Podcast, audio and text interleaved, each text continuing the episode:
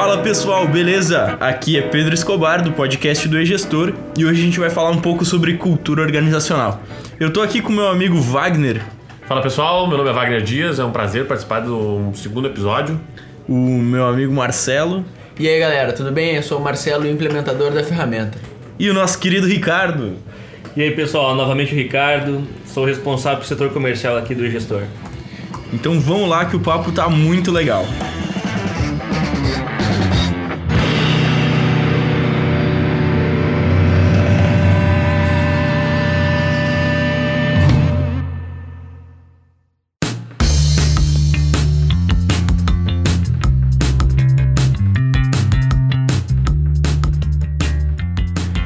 pessoal, queria começar um pouco falando assim sobre o que é cultura organizacional, de que forma que isso é aplicado mesmo no dia a dia das empresas e como é que se pode trabalhar uma melhoria, então, desse, desse fator empresarial. Então, o conceito de cultura organizacional, ele é o coração mesmo da empresa, né? Tudo aquilo que envolve as rotinas, assim, funciona como uma diretriz que guia o comportamento, então, das pessoas que uh, participam do dia a dia do negócio.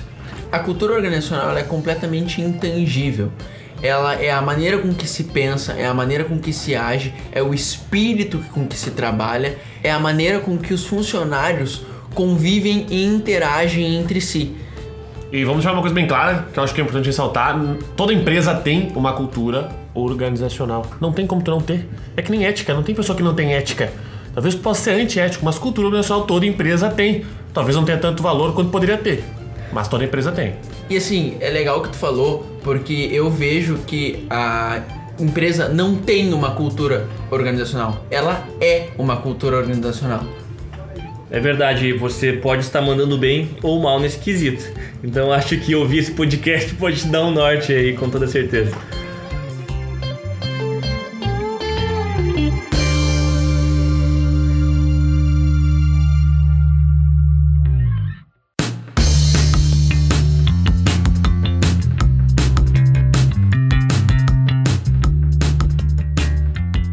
Alguém tem alguma experiência pessoal aí que queira compartilhar assim sobre exemplos tanto positivos quanto negativos de alguma cultura organizacional, de algum aspecto de cultura organizacional por alguma empresa que já trabalhou ou até aqui dentro mesmo? É, quero trazer uma experiência minha aqui. A gente bateu um papo no outro podcast sobre atendimento varejo. Né? Eu trabalhei lá há cerca de três anos e eu vejo que é uma coisa que atrapalha muito a cultura organizacional, é, o comportamento de todo mundo, o engajamento que todo mundo tem para alcançar um objetivo. É, é, a falta de comunicação, às vezes. Né? É uma, às vezes um supervisor está muito distante, ou às vezes até um próprio gerente está dentro de uma loja, está muito distante no vendedor. Poucas vezes se conversa, se pergunta como é que o vendedor está, como é que está o desempenho. É, às vezes é, é tão focado em em número, resultado, que esquece um pouco que a gente está tra trabalhando com pessoas, né? pessoas, que é um dos pilares da cultura organizacional, assim como estrutura, estratégia, tecnologia. E quando eu falo de tecnologia, eu falo de conhecimento aplicado. Pode haver um sistema, pode haver computadores na empresa, e não é isso que é tecnologia. Tecnologia é o conhecimento aplicado, é o know-how, é a maneira com que se utiliza a inteligência dos colaboradores ah, para a resolução de problemas. Muito bem colocado. Eu, particularmente, como gosto muito de atendimento, faz tempo que trabalho com isso. É, bem como o Marcelo falou, a tecnologia não basta estar ali, a cultura tem que estar vinculada e visando utilizar essa tecnologia para ajudar no dia a dia, no atendimento do teu cliente, para entregar um serviço e um produto com é, maior resultado. E outra coisa, lembrando que a cultura é o que faz a, que monta, na verdade, o perfil, a forma de trabalho de todo o teu time tanto com a empresa quanto com fornecedores, com colaboradores dentro dela, e é isso que faz com que a empresa trabalhe em prol de um mesmo resultado, é, com a, o mesmo vértice, correndo todo mundo para o mesmo lado. Tá, e algum exemplo positivo que a gente possa citar aqui para nossa audiência? Eu acho que a Zipline, o gestor, é exatamente um exemplo positivo que a gente pode utilizar. É, a empresa vinha com um formato de trabalho e uma diretriz totalmente diferente Até que nós descobrimos que o que tinha que ser trabalhado não era mais produto, não era mais é, qualquer estrutura ou qualquer outro ponto, e sim a cultura organizacional. Por quê? Porque a partir do momento em que todo mundo começou a pensar da mesma forma, começou a visar o cliente como o centro das atenções, como o real resultado, é, focar em entregar soluções cada vez mais profundas dentro da empresa e da, da estrutura do cliente, é, nesse momento nós conseguimos mudar os resultados não somente no dia a dia no trabalho, não somente nos processos de trabalho, como nos resultados. Estou falando de dinheiro mesmo, estou falando de crescimento, falando de resultado empresarial no geral. Então a cultura, a mudança da cultura da Zipline fez com que nós tomássemos um rumo totalmente diferente. E o nosso grande diferencial hoje, com toda certeza, não é o produto e nem a estrutura, é a nossa cultura organizacional de atender da melhor forma possível, de focar totalmente na solução entregue ao cliente. E essa maneira de trabalhar pode ser o diferencial no mercado. Produto se copia, patente expira, serviço se faz igual, tecnologia todo mundo tem acesso hoje em dia, mas a maneira com que se faz, um alinhamento da equipe e a cultura da empresa, isso é incopiável. Não tem como um concorrente de mercado vir e copiar a tua cultura que está dando certo, porque como eu disse, cada empresa é uma cultura e fazer com que essa cultura seja alinhada tem um fator de multiplicador no trabalho de cada um. Fazer com que tu valorize o trabalho do colega do lado e fazer com que o teu trabalho seja valorizado e tenha cada vez mais resultado ao longo do tempo, faz com que essa cultura fique cada vez mais forte. É perfeita essa colocação, Marcelo, pelo seguinte motivo: não tem como copiar uma cultura organizacional porque ela é principalmente feita de pessoas.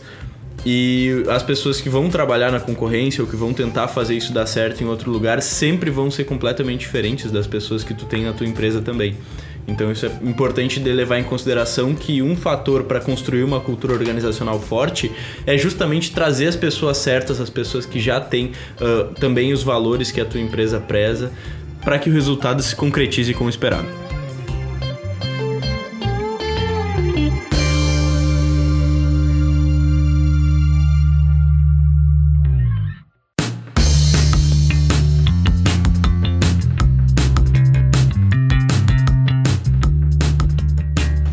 Vocês me falem um pouco agora sobre como a cultura organizacional engaja os funcionários e aumenta a produtividade da equipe.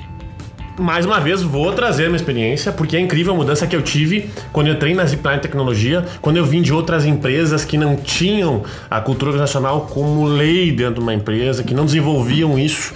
Eu lembro muito bem quando eu entrei na Zipline e, e até hoje eu ainda vejo dessa forma que era uma empresa incrível. Quando eu entrei, com pouquíssimo tempo, eu já tinha certeza que eu ia me desenvolver aqui dentro, porque as pessoas estavam sempre engajadas no mesmo objetivo, todo mundo ia para o um mesmo norte. Então, com certeza, eu posso dizer que o Wagner de dois anos atrás é um Wagner totalmente diferente hoje, e isso passa pela cultura organizacional que a empresa tem aqui e que é fantástico. A cultura organizacional ela engaja, ela empolga. Quando tu chega num lugar que tem uma cultura forte, e quando eu falo em cultura forte, é ritos e tradições, né? A gente tem o, a festinha dos aniversariantes todo dia, o último dia do mês. A gente tem as comemorações a cada certo número de vendas, onde toda a equipe comemora junto aquele resultado. Quando uh, o financeiro também bate meta de faturamento, tem festinha tem comemoração. Então, criar essas maneiras de juntar a equipe fazer com que trabalhem um ao lado do outro faz com que o funcionário venha com vontade de trabalhar, sabe? É raro tu ver alguém aqui dentro ou em uma empresa que tem esse espírito, vem naquele, bah, tô tendo que ir lá trabalhar. Não, o pessoal vem fazer o melhor, porque sabe que o colega do lado vem naquela empolgação, todo mundo é amigo e isso é muito importante. E agora para empresas em geral, não especificamente o caso aqui do e-gestor. As pessoas que saem da empresa afetam muito mais do que as pessoas que ficam quando se trata de cultura. Quando algum colaborador é afastado ou até mesmo sai por vontade própria, isso deixa uma mensagem até para os outros colaboradores e vai traçando um perfil de alinhamento de quem a empresa quer trabalhando e qual é o espírito que ela quer daquelas pessoas. Entendeu? Quando a gente tem algum detrator, e aqui eu tô falando de empresas em geral, de algum detrator eh, ou alguma pessoa que não tá com um pensamento alinhado, afastar essa pessoa, essa pessoa por muitas vezes é um recado de que aqui o time é todo mundo junto, todo mundo é abraçado, todo mundo comemora junto e perde junto. E a partir do momento que uma pessoa não tá mais com esse espírito que pode abalar essa cultura e pode acabar quebrando um pouco desse encanto, afastar essa pessoa só reforça essa cultura, entendeu? Deixa cada vez mais forte. É quase que como um darwinismo cultural dentro da empresa, sabe?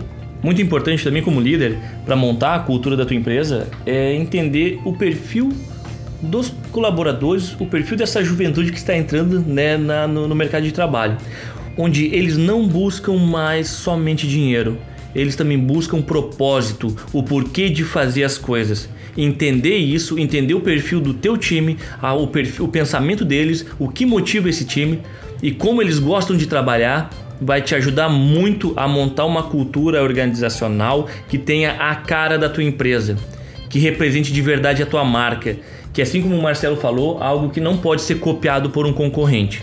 No momento em que tu alcançar isso, em alta performance, com certeza você se tornará muito mais competitivo no mercado também. E é nesse ponto que a cultura pode alavancar os resultados da sua empresa. Ricardo tá falando muito em propósito aqui. Eu lembro uma vez que eu fiz um processo seletivo, uh, que eu cheguei, tinha um quadro. Uh, quero até que o Ricardo comente se ele já, já conheceu um processo desse, desse, tipo, uma entrevista desse tipo. Mas foi muito simples, na verdade. Eu cheguei lá, tinha um quadro, e aí era para fazer uma redação, e o tema era o seguinte: Qual a diferença de trabalho e emprego, impacto que isso tem na sua vida? Já fez algum processo desse tipo com alguém, Ricardo? Tu que é um gerente de anos de experiência? É, eu não tenho conhecimento, não fiz nenhum processo semelhante, mas achei bem interessante. Conta mais pra gente aí. É, como acho que a maioria das pessoas está ouvindo, eu, obviamente, na hora me desesperei, não sabia exatamente o que escrever ali, né? Mas, é, parece que é, é, muito parecido os significados, mas eu me lembro que eu saí daquele processo seletivo, eu, não, eu tinha certeza que o que eu escrevi lá estava errado, porque eu não sabia a diferença, e eu cheguei em casa e fui pesquisar, e na verdade era muito simples. A diferença de trabalho é que é realmente uma atividade profissional que tu faz, que está muito mais relacionada a propósito, a construção de vida pessoal, profissional, e o emprego é uma atividade profissional que está muito mais relacionado a dinheiro. A pessoa que trabalha porque precisa pagar conta. É, então realmente acho que é válido pensar se a tua equipe ela é uma, uma, equipe que tem um trabalho ou se ela tem um emprego, né? Se ela realmente está engajada ou está fazendo só pelo dinheiro, pela necessidade. Com certeza, isso faz toda a diferença nos resultados.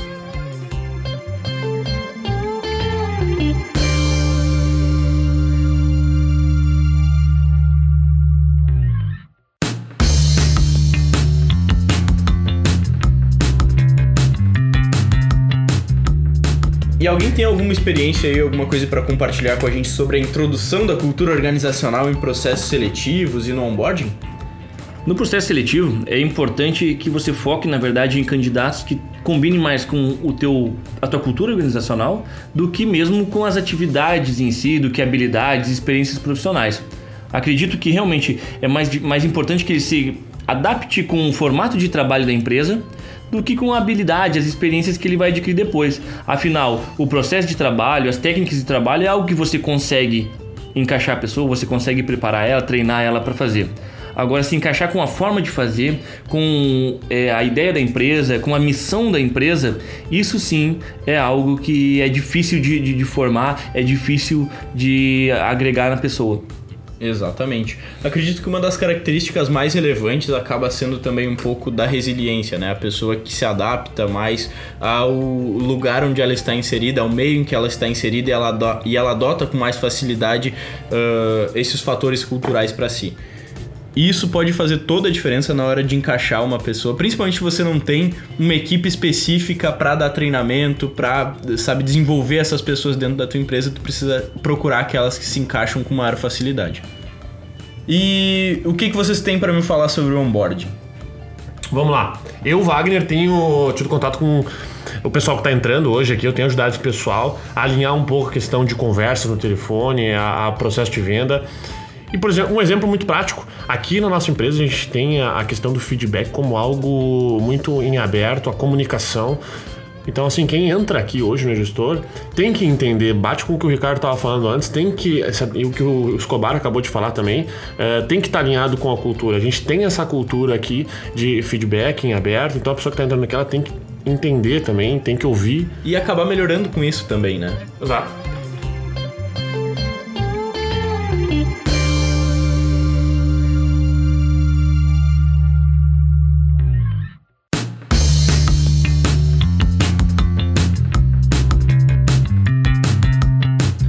Com todo esse papo que a gente está tendo sobre cultura organizacional, que tal a gente elencar alguns pontos para implementar uma cultura empresarial de sucesso na empresa?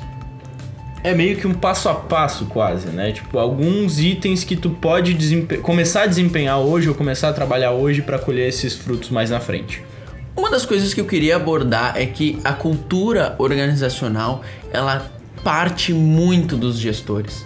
A postura dos gestores direciona a cultura organizacional. Eles são os pilares da empresa, então todo o clima da empresa e o entrosamento da equipe parte da postura que a gerência e que os donos da empresa vão ter com ela. O próximo ponto aqui seria investimento individual e coletivo. Bom, se a gente, depois de toda essa conversa, a gente entende que a cultura nacional é o conjunto de comportamento, tem pessoas que estão todos em prol de um objetivo, é óbvio que a gente tem que investir tanto no individual quanto no coletivo. A gente tem práticas que a gente desenvolve aqui no e-gestor que está relacionado a isso. Quando a gente está falando de meta, por exemplo, a gente tem metas aqui que são individuais, metas que são coletivas. A gente quer que o todo se envolva para alcançar os objetivos, assim como o individual. Então tem que investir, quando a gente está falando de investimento, é dinheiro, né? pode ser é, prática, processo, investimento que desenvolva tanto o individual quanto o coletivo. Isso que o Wagner falou é muito importante. Afinal, se desenvolver como indivíduo faz toda a diferença para que você se torne um grande líder. Afinal, a postura tem que partir de você. Acho que os diretores, a gestão toda é o que molda a cultura de uma empresa. Então não basta só cobrar um posicionamento e não ter essa postura também como exemplo para todo o time. Exatamente, é o caso do atraso, né? Então, se tu tá chegando atrasado, como é que tu vai acabar cobrando? Por mais que tu tenha o poder de cobrar de algum funcionário que também se atrasa, tu não tá dando exemplo e a moral vai ficar um pouco abalada também por fazer esse tipo de, exigência. Outro ponto que eu queria abordar é o engajamento da equipe. Atualmente, nas redes sociais, e eu falo isso da perspectiva do marketing, o engajamento em posts, o engajamento com página, o engajamento ele é muito importante e ele é muito valorizado. Mas o engajamento de uma equipe ele também é necessário. Tu precisa trabalhar dentro do, do teu pessoal, dentro das pessoas que estão contigo para fazer com que elas também uh, estejam motivadas, com que elas entendam que uh, existe um espaço aberto para comunicação e a partir daí buscar todo mundo junto os resultados positivos que são almejados. A gente falou bastante sobre pessoas. Todos os pontos que a gente elencou até agora são sobre pessoas, que é o principal de uma cultura. Não existe cultura sem pessoas. Mas é interessante a gente lembrar também que parte da cultura se dá na estratégia que tu traça para tua empresa. Então, traçar uma estratégia ousada ou mais conservadora vai afetar na cultura da tua empresa assim também como a própria estrutura, a localidade de onde tu tá, entendeu? Como é o escritório, como é a tua loja, como é o lugar onde tu atende.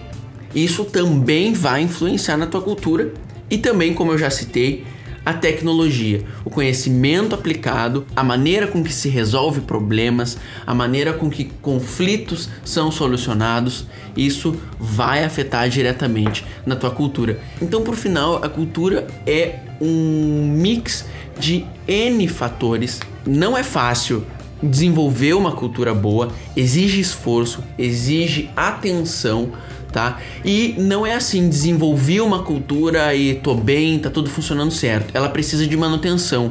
Uma cultura de uma empresa, uma empresa não é uma corrida de 100 metros rasos é uma caminhada para a vida inteira. Enquanto essa empresa estiver no mercado, quiser ter alguma relevância, ela tem que estar tá cuidando da sua cultura. Ela tem que estar tá dando atenção para sua estrutura, para sua estratégia, para sua tecnologia e principalmente para suas pessoas, que são o mais importante. A primeira coisa que a gente aprende na administração é que empresas são feitas de pessoas e o cuidado com elas é fundamental para que essa cultura seja boa e dê resultado.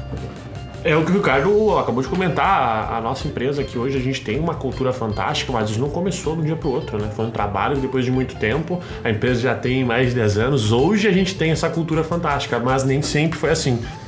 É, isso também exemplifica que nunca é tarde para te correr atrás, né? Não é porque tu fez errado ou, ou nunca ligou para isso por cinco anos que ah, dá certo assim também se tu começar a correr atrás disso, tu vai ver também os resultados e no longo prazo isso vai ser muito perceptível.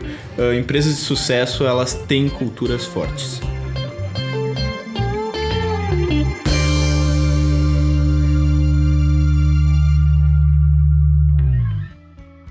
Esse podcast foi produzido e editado por E-Gestor.